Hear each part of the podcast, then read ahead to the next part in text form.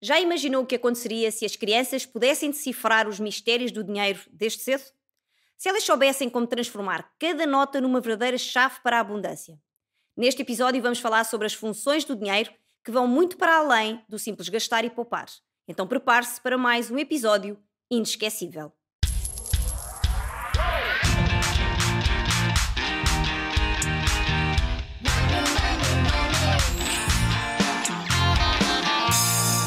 Vamos falar monês.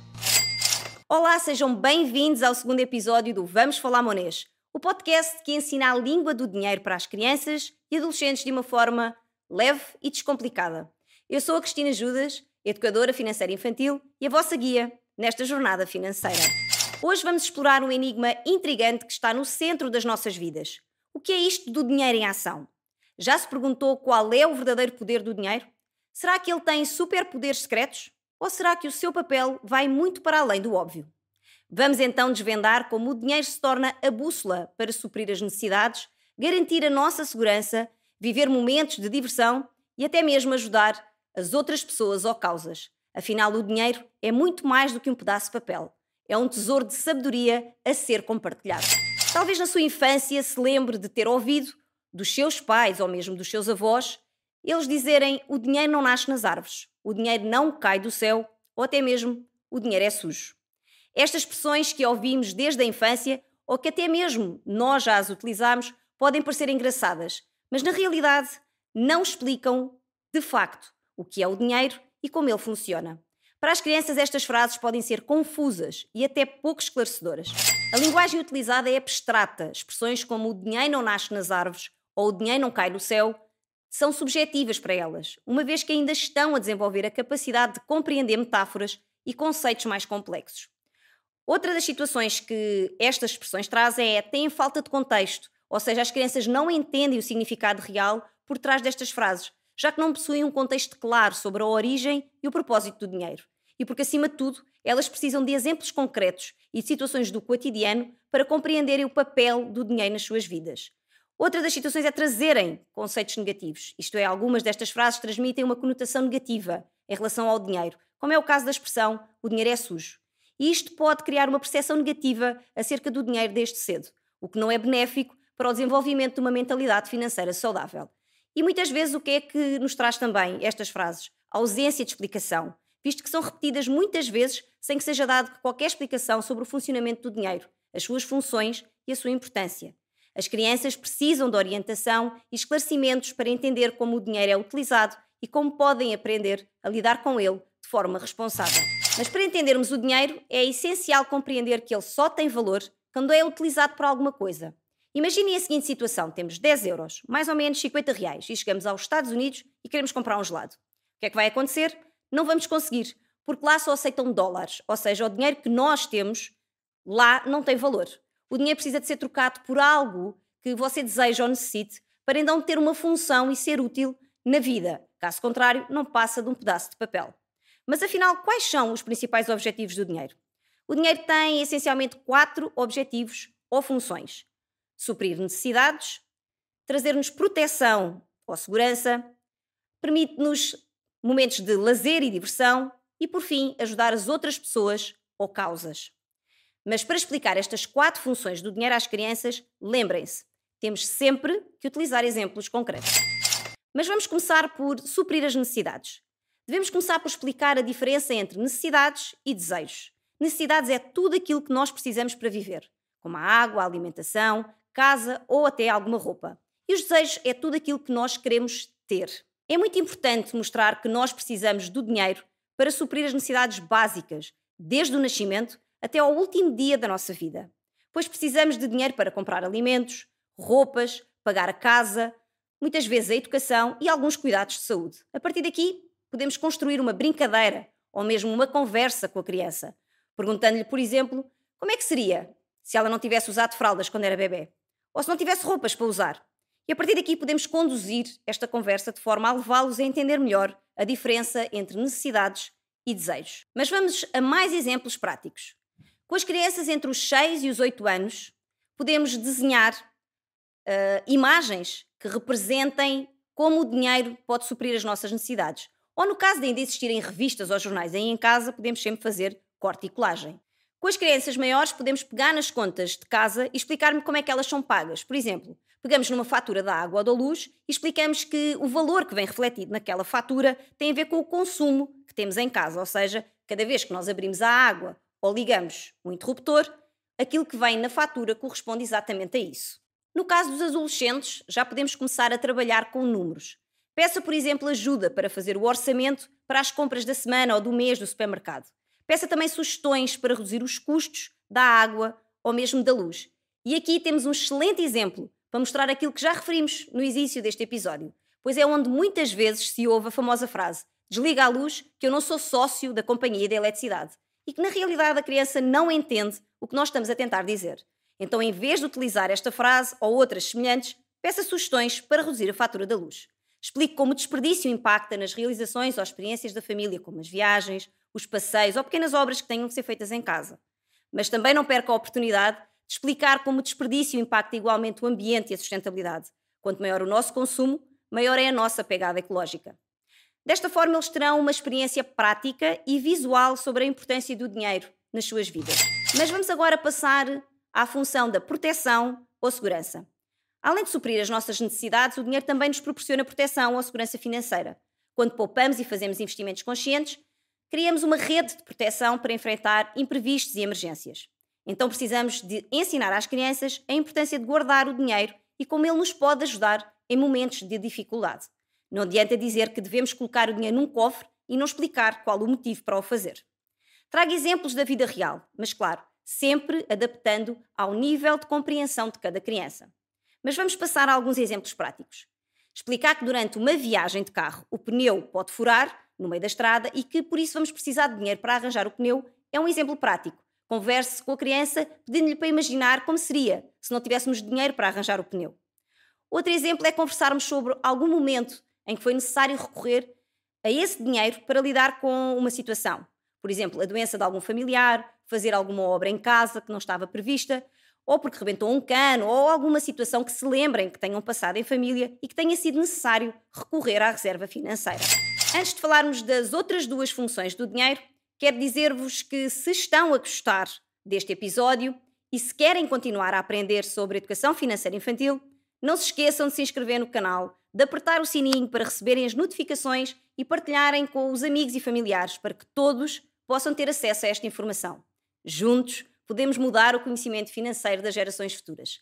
Mas para quem ainda não viu ou ouviu o primeiro episódio, não perca, pois, para além dos conteúdos terem sido organizados de forma a terem uma sequência mais evolutiva, tem ainda a possibilidade de descarregar um super resumo do primeiro episódio. Bom, passando agora para a terceira função do dinheiro: diversão e lazer. Além de suprir as nossas necessidades e proporcionar segurança, o dinheiro também desempenha um papel fundamental na nossa procura por diversão e lazer.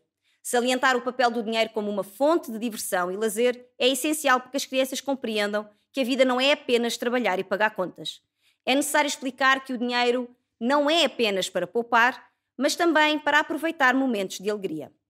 Mais uma vez, com exemplos práticos, devemos mostrar como o dinheiro pode pagar os brinquedos, os gelados, as idas ao cinema, as viagens e até mesmo os jogos do telemóvel, do celular.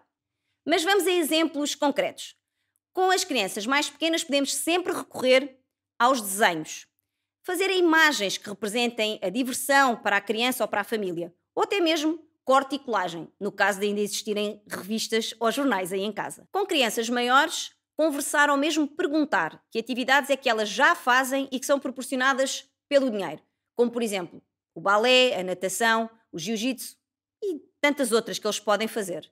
Já com os adolescentes, conversar com eles acerca do que é que eles gostam de fazer, como é que eles se divertem e como é que eles usam o dinheiro. Ou seja, acima de tudo, é preciso explicar como o dinheiro é utilizado na vida real. É preciso explicar que quando recebemos dinheiro, seja o salário, sejam prémios de produtividade ou mesmo doações, primeiro devemos separar o dinheiro para as necessidades básicas, depois guardar uma parte para a proteção e, por fim, a parte, uma parte para a diversão. Este método repetido sempre que se recebe qualquer quantia permite-lhes aprender a dividir pelas necessidades, proteção e diversão. E é, aliás, muito comum introduzir-se a famosa técnica dos 50, 30, 20, mas que falaremos num episódio mais à frente aqui no podcast. Agora, a última função: ajudar as pessoas ou causas. Outra das facetas mais nobres do dinheiro é a sua capacidade de ajudar as pessoas ou causas que precisam de apoio. Ensinar as crianças a importância de ajudar e contribuir com outras pessoas é um aspecto essencial na educação financeira. Devemos salientar que o dinheiro não é apenas uma ferramenta para suprir as nossas próprias necessidades, mas também um meio para ajudar outras pessoas ou mesmo causas que acreditamos e que defendemos. As pessoas crescem muitas vezes com o sentimento de culpa a achar que não podem ter dinheiro. É importante mostrar que quanto mais dinheiro se tem, mais podemos ajudar outras pessoas ou mesmo causas. Construa crenças positivas de que é bom ter dinheiro para poder ajudar.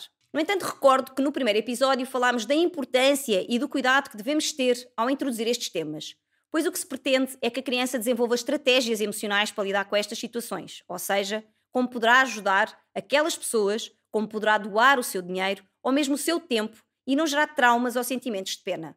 Para quem não viu ou ouviu, tem aqui uma excelente oportunidade para o fazer. Portanto, a ideia-chave é que precisamos de garantir um equilíbrio entre doar e gerar riqueza. Com os adolescentes, além de falar sobre doações, também devemos abordar a importância de gerar riqueza e contribuir para a sociedade através da criação de empregos. É preciso desconstruir crenças negativas que associam o dinheiro a uma conotação negativa e destacar que as pessoas são quem são, independentemente do dinheiro que têm. Ou seja, não é o dinheiro que define as pessoas. O dinheiro apenas potencia o que as pessoas já são. Se as pessoas forem boas, com mais dinheiro serão pessoas boas que poderão ajudar ainda mais pessoas ou causas. Se forem pessoas más, serão apenas pessoas más com mais dinheiro. Mas vamos a exemplos. Converse sobre como vocês podem ajudar outras pessoas com o dinheiro. Relembrem experiências que vocês tiveram de doações e como foi importante para quem recebeu e para quem doou. Mostre como vocês doam para que a criança entenda, permita que ela participe na medida possível. Por exemplo, separe brinquedos, faça doações em dinheiro para alguém que precise ou dou o seu tempo participando ativamente numa campanha de recolha ou mesmo de limpezas de praia. Desta forma, estamos a desenvolver uma mentalidade consciente em relação ao dinheiro. Mas já agora gostava de trazer um outro assunto, que acaba por ser um dos pilares essenciais quando ensinamos educação financeira para as crianças, filhos ou mesmo parentes, que é a necessidade de ser coerente. Não ensine uma coisa e depois faça tudo ao contrário. A criança aprende com o que ouve, mas principalmente com o que ela vê.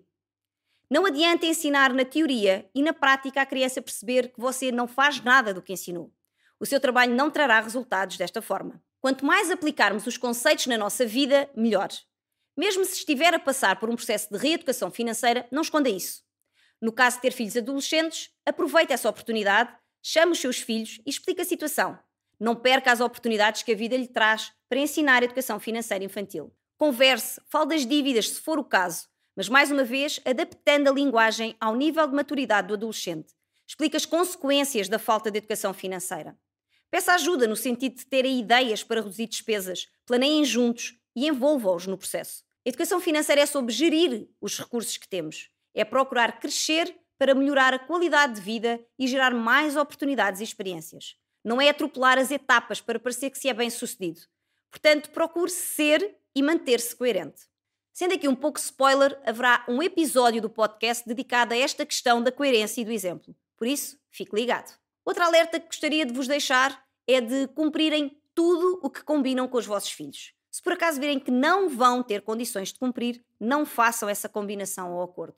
Lembrem-se que a criança aprende com o que ela vê, ouve e sente.